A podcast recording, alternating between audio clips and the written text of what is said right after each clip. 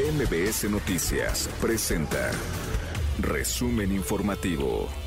Intelite reporta la cobertura mediática de los temas del día. 1.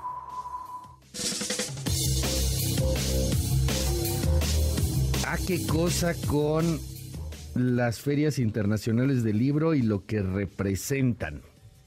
Uno, el de Poniatowska en Monterrey, en donde Poniatowska, Elena Poniatowska, Elenita Poniatowska, la gran Elenita Poniatowska, pues que es una pensadora, escritora más hacia la izquierda, y que ha defendido en muchas ocasiones al presidente López Obrador. Ahora sí lo criticó y lo criticó abiertamente frente a público, decepcionada por la cultura.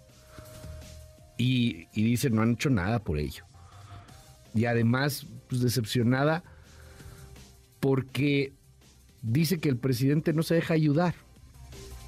Bueno, sobre las ferias internacionales del libro, échele un ojo a la de Milenio.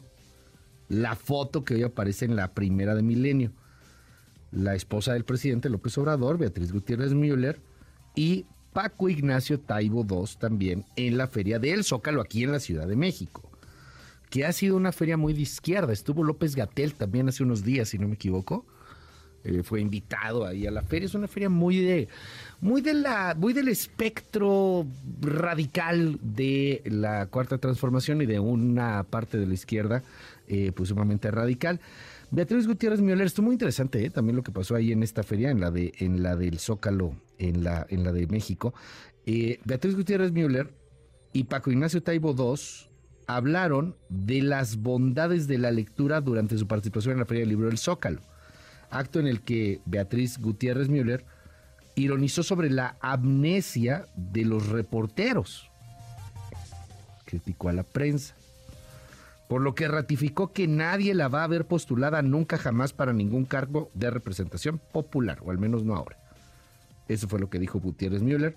Y bueno, criticó por ahí la, amnesia de los reporteros. Hablaron también del placer de leer, un poquito en contra de lo que en algún momento había dicho, si no me equivoco, era Max Arriaga, ¿no?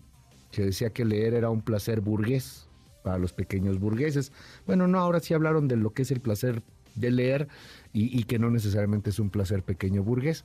Está bueno, échele un ojo, ahí está en, en Milenio una muy buena cobertura en torno a las ferias internacionales del libro que se han dado, la de Monterrey, muy dura, ha tenido también ahí algunas personalidades críticas al gobierno de la 4T y la del Zócalo, pues más bien es al revés, es muy 4T en el aspecto sumamente radical. Está interesante lo que pasa ahí en esos eventos culturales y que terminan por ser también pues algunos elementos políticos de relevancia.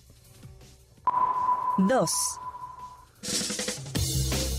Más sobre Guacamaya Leaks. Archivos Guacamaya extiende la Sedena servicio de escolta a las dos hijas de Octavio Romero. ¿Sabe cuánta gente protege al director de Pemex? 18. 18 y obviamente militares. Al director Octavio Romero, del director de Pemex, ahí están. Creo que tienen más escoltas de lo que tenían los directores anteriores, ¿eh? Fíjese, son a cargo de, Octavio Romero, pues para su seguridad, no le vaya a pasar algo, ni nadie quiere que le pase nada ni a él ni a ningún otro mexicano. Pero tiene a su disposición cuatro capitanes del ejército. No, no son soldados rasos, cuatro capitanes del ejército seis tenientes del ejército, un subteniente, cinco sargentos y dos cabos. Dieciocho militares protegen al director de Pemex en este país. Bueno, ahí está en los archivos de Guacamaya Leaks, que el mismo presidente confirmó todo lo que salga es verdad. Lo dijo a unas horas del hackeo. El presidente dijo, todo lo que salga ahí es verdad porque sí, los hackearon, ya nos dijeron, nos robaron información, pues ahí está la información que, se ha minimizado. 18 militares protegen hoy al director de Pemex. Nos iremos enterando a quiénes más están protegiendo los militares y cuántos tienen a disposición cada uno de los integrantes del gabinete y de la cercanía a la presidencia de la República. 3. Al rato platicamos de esta lucha contra el tráfico de armas y droga, que hoy aparece varias primeras planas, está en el Universal, está en Excelsior, está en Milenio también como la nota de 8, eh, está en, varios, en varios medios de comunicación. El canciller Marcelo Ebrard estuvo ayer en Washington, estuvo también eh, Rosa Isela Rodríguez, que pues es la secretaria de Seguridad Pública, aunque realmente los militares son los que están aquí a cargo del tema. Y estuvo Anthony Blinken, el secretario de Estado norteamericano, por ahí algunas loas, algunos eh, aplausos, felicitaciones por los decomisos, aunque lo interesante es lo que no sabemos, lo que se dijo detrás de bambalinas, no con la fotografía. ¿Cómo verá realmente el gobierno estadounidense que estamos militarizando?